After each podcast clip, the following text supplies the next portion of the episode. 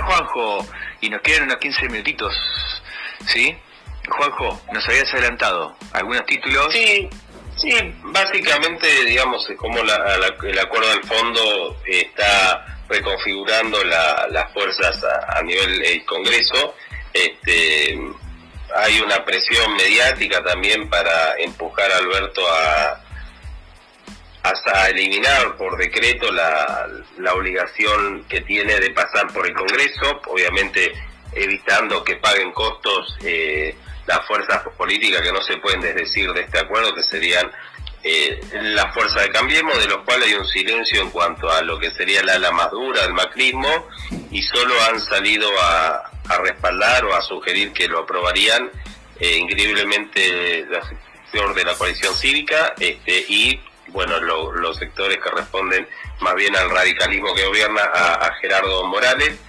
Eh, como hablamos al principio, en el frente de, todos, bueno, se produjo esta renuncia eh, de Máximo, pero bueno, todavía no, no hay eh, manifestación del resto de diputados. Algunos suponen que algunos diputados en particular podrían tener una actitud similar, pero como tampoco se conocen los, los detalles del alcance, es por ahora prematuro decir que, que puede pasar en el Congreso. Este, entiendo que, que seguirá, que se saldrá que saldrá aprobado este, y que por el otro lado a nivel internacional se está buscando consenso, que es un poco esta gira de buscar consenso tanto en China como en Rusia y buscar también eh, el consenso de, Estados Unidos. Esto por ahí es viable hacerlo en un contexto, como hablaba al principio, preguntaba, ¿no? de, un cierto más eh, multilateralismo, si bien no es tan evidente, evidentemente por ahí le permite a Argentina tener esta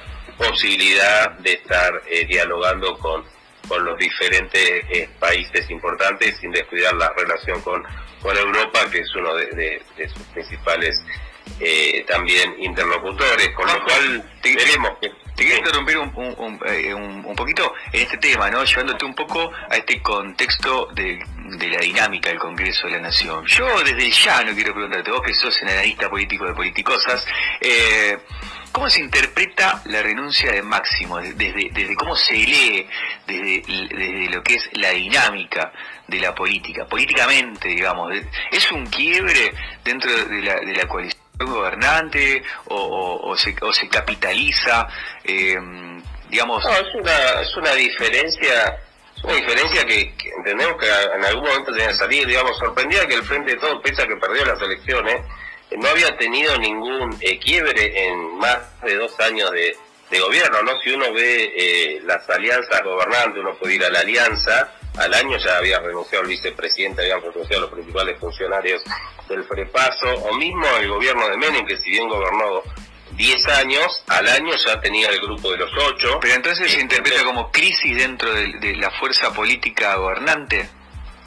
Obviamente sí, hay una, una un sector, que en este caso encabezado con, con, Máximo Kirchner, que entiendo que su renuncia está orientada a tratar de poder canalizar el descontento que hay dentro del Frente de Todo a, un acuerdo que, que puede llegar a ser inminente. Entiendo que es lo que hace Máximo con esta decisiones poder eh, ponerse al frente quizás de, grupos de algunos legisladores, otros ex legisladores que pueden tener posiciones eh, muy críticas a, a, cualquier eh, cierre y entiendo que a lo mejor buscará de alguna manera referenciar a, a, estos a estos sectores pero no no no ha sido acompañado con eh, ni, ni con otras renuncias, ni con otras voces de apoyo, este, ni, ni siquiera por ahí de, los sectores más, más cercanos, como en el caso de Kicillof, que, que si bien criticó mucho, no, no, no opinaba respecto de,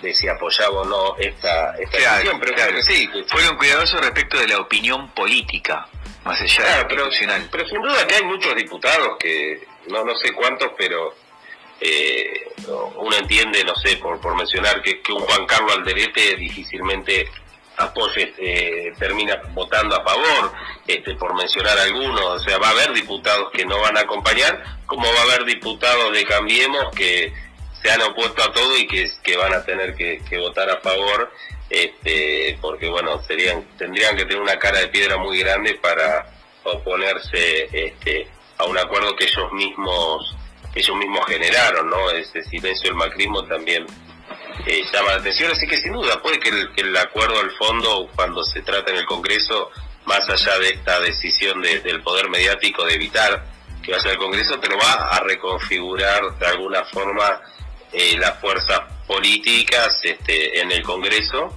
Este, no creo que haya un quiebre, pero sí van a quedar eh, posiciones eh, plantadas. Bien definidas, claro, Bien, bien definidas, que van a, a, determinar la, la gobernabilidad de, de los próximos, de lo que queda del mandato de, de Alberto, ¿no?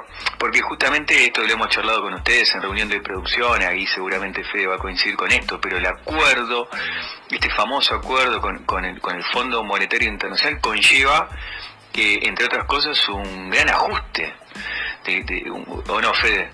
Que justamente es lo que se pone en discusión y es donde uno se define. Que nosotros todo lo que nosotros estemos en este momento discutiendo son especulaciones que, que podemos... Trascendidos, trascendidos que dejan correr. Pero todavía en realidad no se conoce. Pero el ajuste viene, el ajuste se viene. Bueno, lo, lo que se está planteando básicamente es reducir el gasto público. Cuando hablamos de ajuste, principalmente hablamos de reducción del gasto público. Y en esta reducción del gasto público justamente ya están establecidos eh, las metas de déficit fiscal para 2022, para este año, para 2023 y para 2024. Eso es la ley de presupuesto. Claro, exactamente. Ya están, ya están básicamente estipulados eh, los valores porcentuales que serían tolerables. Ahora, vamos a ver una cosa. Esto es lo que se presupuesta. Esto es lo que se calcula que se va a reducir.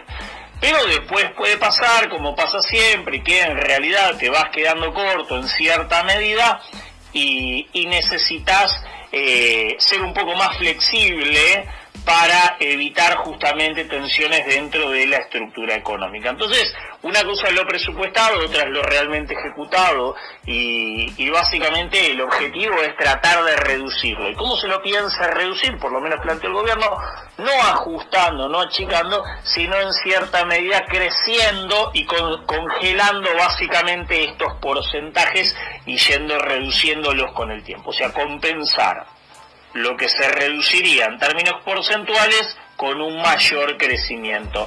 Me parece que en términos teóricos es positivo. Ahora se te tienen que dar un montón de variables para que eso suceda realmente. Y si no sucede, y si realmente estás teniendo necesidades insatisfechas que necesitas cubrir, ¿qué vas a hacer?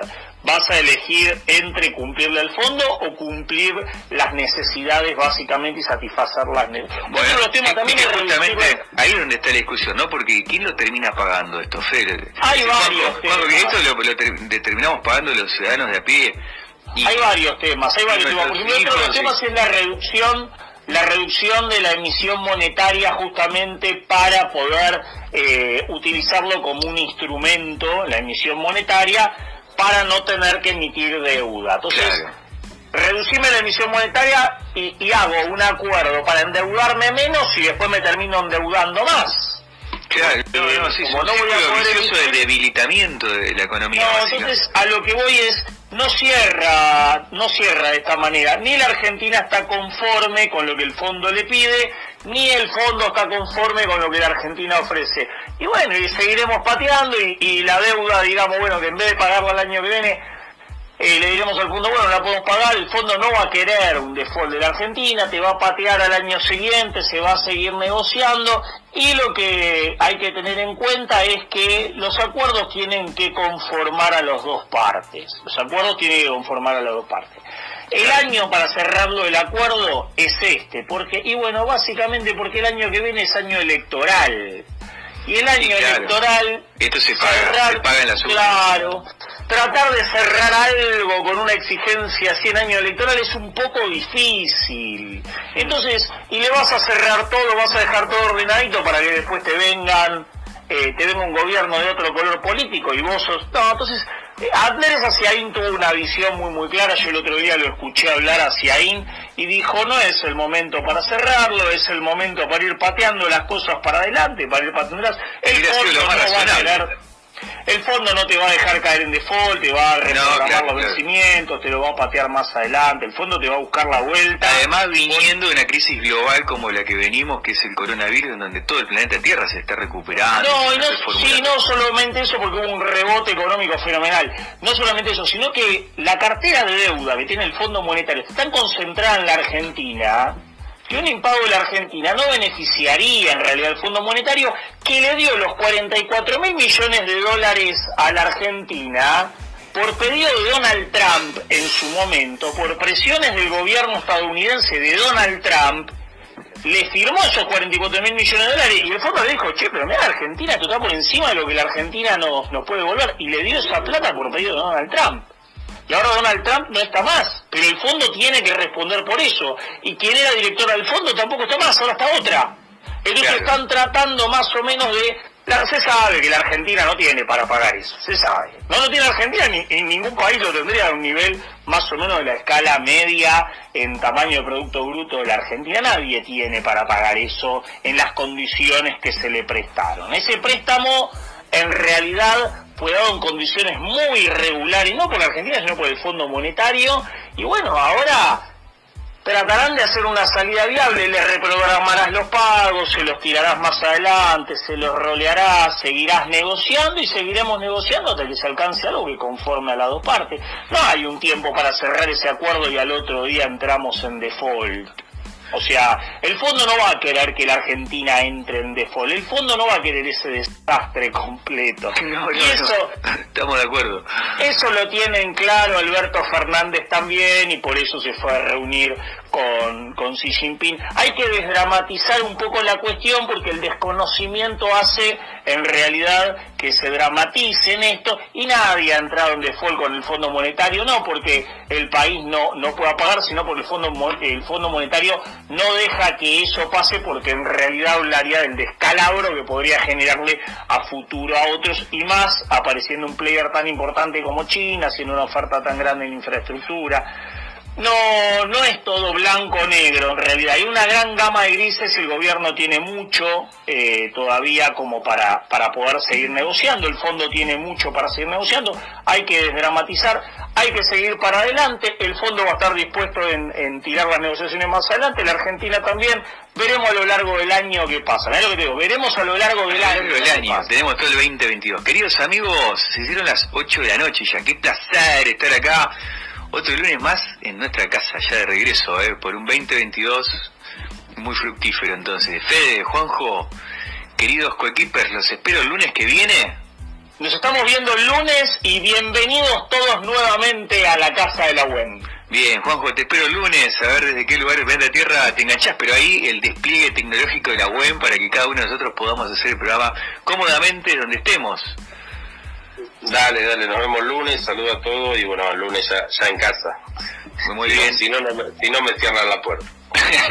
bueno, y para los oyentes que están ahí haciéndonos el aguante como todos los lunes, a partir de las 7 de la tarde te esperamos el lunes que viene también. Gracias por estar del otro lado y si te perdiste el programa, encontrás nuestro podcast en Spotify con más de mil reproducciones diarias de todo el planeta Tierra. El ¿eh? 47% de nuestros oyentes son de Estados Unidos y 42% de Argentina y hasta de Irlanda. y 1% sí, una cosa de loco, pero bueno, no sabemos que haya algún irlandés medio descolgado, ¿viste? Que puso bueno, esa es la posibilidad que nos dan las nuevas tecnologías, ¿no? Poder trascender océanos, fronteras y, hacer llegar nuestro mensaje a todos lados. Gracias a Radio Buen que nos abre el, micrófono y nos pone el aire. Hasta el lunes que viene, señor director Gustavo Orlando.